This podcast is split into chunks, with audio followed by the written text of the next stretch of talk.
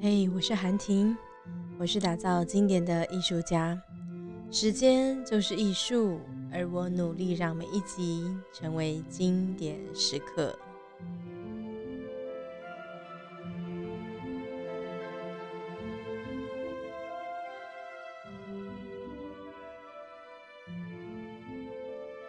前几集我们谈过了 Bob 原理，就是那个麻烦的制造者。我们也谈过了。放下你手上的那把锤子，那周边就不会再只是钉子而已。但是谈了这么多之后，我们要怎么样认清楚自己是不是 Bob，或者是认清楚自己要怎么放下那把锤子？所以这集我想谈谈与人同赢当中的镜子原理。它的副标是“人生战役”，第一个该检视自己。其实我们总是会把眼睛朝外，但是我们好难看回自己哦。毕竟透过眼睛，我们本来就很难审视自我。在眼睛背后的那个自己，那个脑袋，那个心，要怎么样才能看得见呢？那是一个很艰难、很艰难的过程。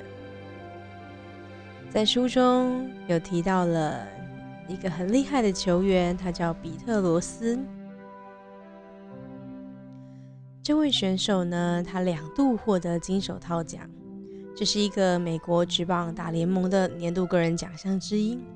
当然还有其他的众多奖项。比如说最有价值球员啊，或是最佳新人王等等等。他在棒球场上缔造了佳绩，但是他却在生命当中的其他领域堕落了，尤其是赌博一件事。这个好像有没有觉得似曾相似呢？在台湾，棒球好像之所以没落，好像也是因为签赌的事情吧。这些球员们似乎不觉得签赌是多大的过错，他们觉得自己仍然认真打球啊，仍然努力往前，而且签赌不就是可能好像很大多数的人都会犯的错吗？为什么要给我一个这么沉重的惩罚？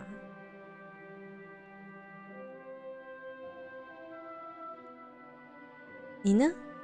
怎么样看待这件事情？美国职棒大联盟从一九零零年代的初期的世界大赛迁赌丑闻以来，他就一直设法想要把赌博赶出去。在美国大联盟球队的球员休息室里，总是有这一条公告：任何球员、裁判。球队或是联盟的高层员工或雇员，倘若你以任何的方式签读了任何棒球比赛，而签读者在下注的场次并没有执行任务，将被判停权一年。但是如果你有在下注的场次执行职务的话，将被判终身停权。签赌这件事情，你是否有可能为了你的赌金，为了你的胜利，然后假造了那个比赛的结果，用任何方式影响了比赛结果？但这件事情好像就失去了那个运动比赛的意义了。所以我能够理解他为什么要把这个规则下得这么重。而比特罗斯在他当球员的时候，肯定至少经过那则不够三千五百六十二次，因为这是他出场场次的总和。而后来到了当球队经理的时候，他至少还多看了五百五十四次。尽管如此，他还是签赌了棒球。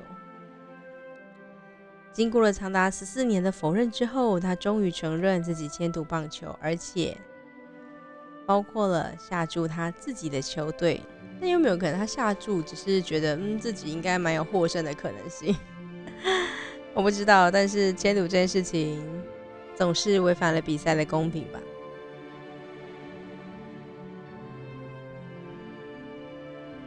罗斯呢，总是知道自己和其他球员不同，但是他几乎不曾停下脚步来反省，这样是好还是坏呢？当他在打棒球的时候，他拒绝解释自我，但是没有因此损害他的职业生涯。但是当他停止上场的时候，问题就一一的浮现了。在他的人生当中，好像就只有棒球。除了棒球，没有其他的东西了。在棒球史上，他很清楚自己的记录和定位，但是他从不明白界限何在。他也没有能力去控制这方面的生活。他清楚他应该享有的特权，但是却没有意识到自己该负的责任。每一个人生在这世界上，总会有一些。义务和责任是需要承担的。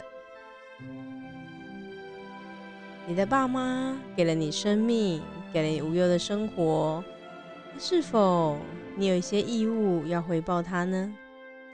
比如说，让他知道你的所在，让他知道你是安全的，你是健康的，或者是像现在很多人会给的孝亲费一样。那也许呢，那是你的责任。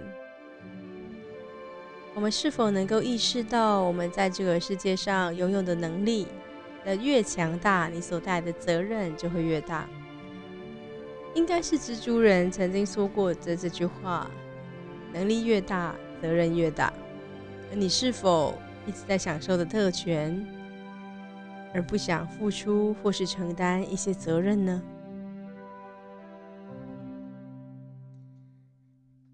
在书中提到的，我们一生都得做一次的镜子测验。我们应该透过镜子测验来更了解自己。如果人们没有意识到自己是个什么样的人，便无法意识到自己的所作所为，会经常伤害到和别人的关系。唯一的方法就是看看自己。所以接下来，你准备好和我一起来做这个镜子测验了吗？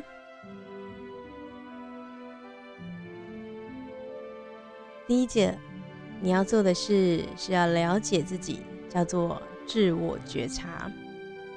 就如同我们一开始说的一样，人的天性是赋予我们有能力去评估世界上的所有人，却不包括自己，因为眼睛看得到所有的事物，但却不包含自己。所以在自我觉察其实是很辛苦的一件事情，而且它不是那么简单，更不是一触可及，它是一个过程，很慢很慢，需要自己刻意为之才行。我从婚礼离开之后，我开始想，我还可以做些什么。那个时候，我进行了长达一年的镜子测验，那是一个很辛苦的自我察觉的过程。我思考我自己是谁，我有什么样的能力，而我有什么样的缺陷。后来我发现，我自己最大的缺陷是无法好好的。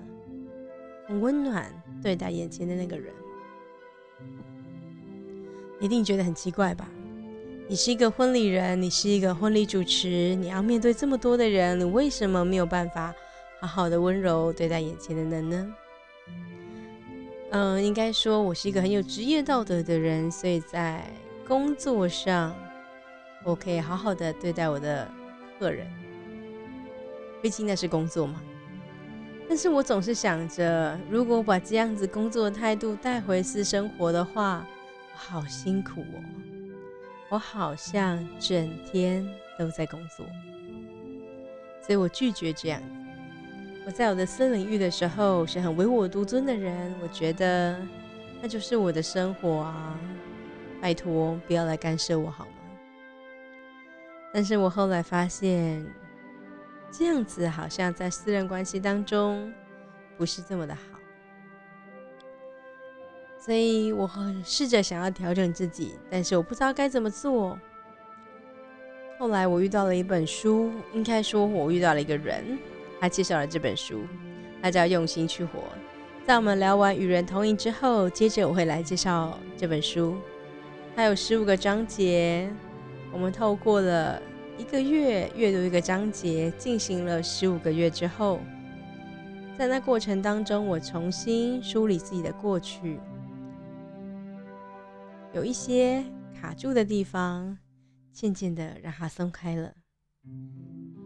而当然，也有一些我比较没有什么感觉的文章，也许在下次的聊聊中，或许我可能会有新的发现和新的体验。所以某一方面呢，其实做这个节目，做这个 podcast，某一方面也是一种令我另另一种自我觉察、梳理自己的过程。与人同饮，我已经看过一次了，但是为了要做 podcast，所以呢，我会再阅重新阅读这个章节，然后写下一些新的补充、新的内容。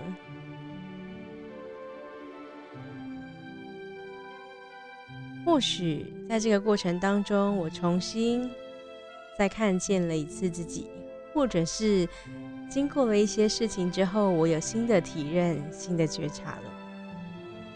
接下来走过了自我觉察之后，我们要进入了第二步，叫做自我形象，和自己和睦相处。领导的能力决定一个人的效率高低，而你的形象也能会也能也会影响你是成功还是失败的。一个负面的自我形象会让人家远离成功。就算你有一些成就，也无法长久，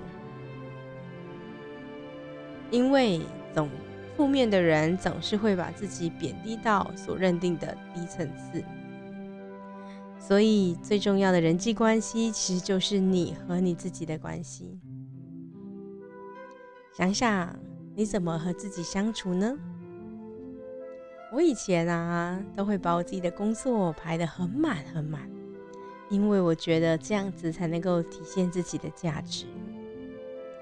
后来啊，我做了一些嗯调整跟改变。我在上一个星期日的时候，我只做了嗯两件事情，一件事情叫做吃，一件事情叫做睡。哦，我还有做第三件事情，我录了两集的 podcast。那个早上啊，我睡到了自然醒，然后我爬起来之后，我发现嗯，今天蛮适合来录 podcast。我录了两集之后，发现哇，我有点累。虽然我没有做什么后置，但是你也知道，我需要阅读，然后再把它聊出来。好，所以呢，这样的过程其实是花一点时间的，也花一点精力，因为我需要把所有的精神放在这个上面。所以录了两集，我觉得有点累，我就跑去睡觉了，大概十点吧。还是十一点，我就开始睡睡睡啊！十点，对我十点的时候睡着，因为我想说十一点起来，我可以再录个两集，再出门。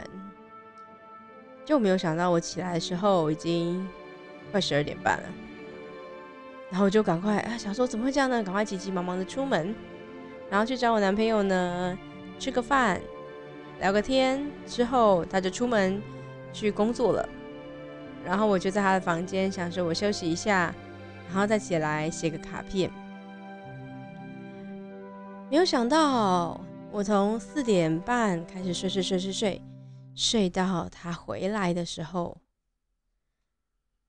完全没有醒，直到他回来，然后呢，他还等了我一会儿，我才清醒。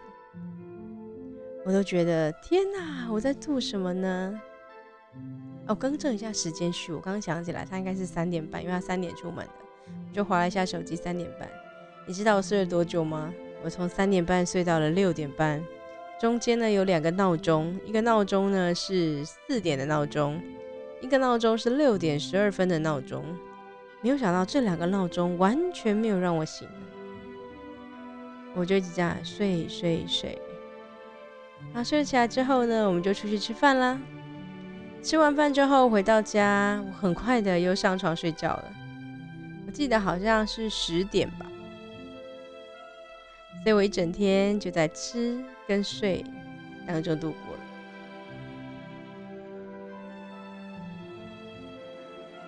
我以前不会这样子的，我以前觉得这样子好没有效率哦。我应该是晚上好好的睡，或者是我应该想办法打起精神。买一大堆的保健食品，为了让自己能够更有精神的面对工作，或是创造一些价值。但我最近很常会这样子我会空下一整段的时间，然后给自己留一些空白，发个呆，不做什么事情，或只是整理房间而已，给自己一点好好的时间和自己相处，然后找到那个。最棒的调试点，而你呢？最近又怎么对待自己的？是把自己安排的很满，还是会给自己一些休息的时间？那有的人会问我说：“可是我会休息呀，我六日的时候会安排跟家人或朋友出去玩。”那想象一下，你的旅行是会照着景点 on schedule，照着时间一个一个景点。去玩，然后拍下一些照片，还是就是漫无目的的，或者是不是那么压着压紧着时间？这时候想去哪儿就去哪儿，想在这儿多留一点时间就多留一点时间。哪一种的旅行方式比较像是你呢？如果是前一个的话，那某一方面啊，其实也是另外一种工作。因为你把休闲看得跟工作一样紧，那如果是后者的话，我觉得那个比较像是在休息。所以如果你愿意的话，可以试试看，在下一个假日的时候，也许可以一样可以给自己几个目的，或是给自己几个景点。但是呢，不要去掌握那个时间，觉得这里很好玩，就多留一些时间；觉得这里有点无聊了。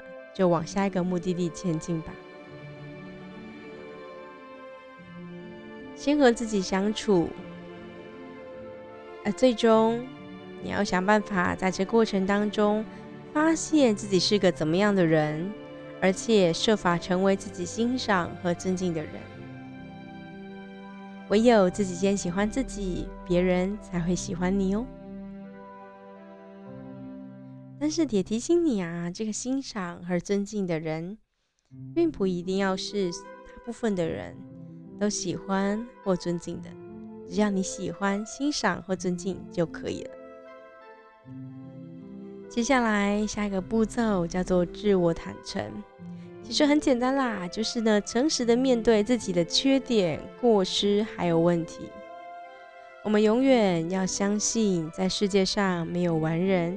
完全的好人，或是完全的坏人，或者是神人，每个人都会有需要调整的过程，或者是这个人只是在你眼前没有缺点而已。也许他回到家里之后，他的太太、他的先生、他的小孩觉得你根本就是满身的缺点啊！所以要认清这个事实，要经常的自我反省。反省完之后呢，别忘了要改进。所以下一个步骤叫做自我改进。最近我要再重新调整我自己的课程，在直播的课程当中，我觉得我还是有些部分需要调整的。也很谢谢所有的开课单位邀请我到他们单位上面做授课。我知道我不会是最好的。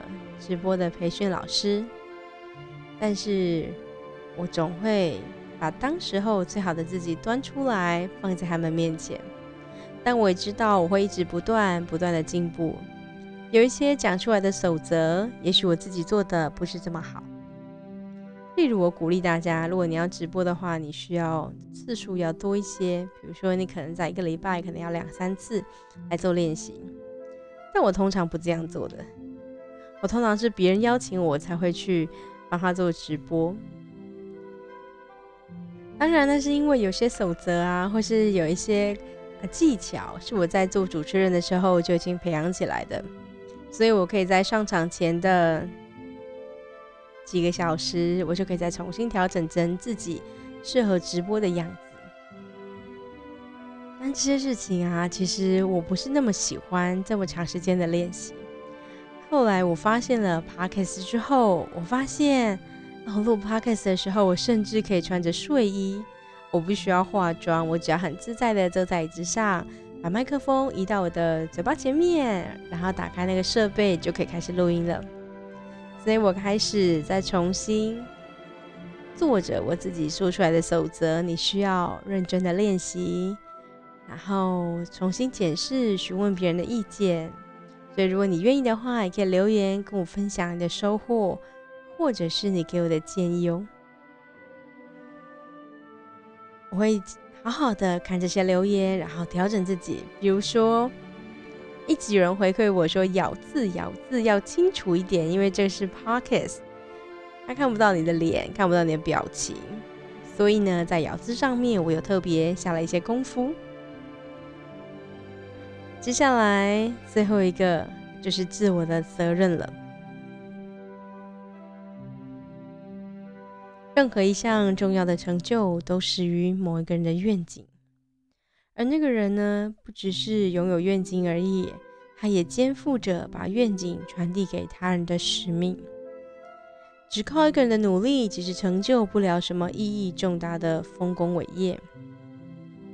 但是，如果你想让这个世界有所不同，你先必须先对自己负责。你做出的任何一件事情，说出的任何一句话，你敢大声的说：“这是我说的，这是我做的吗？”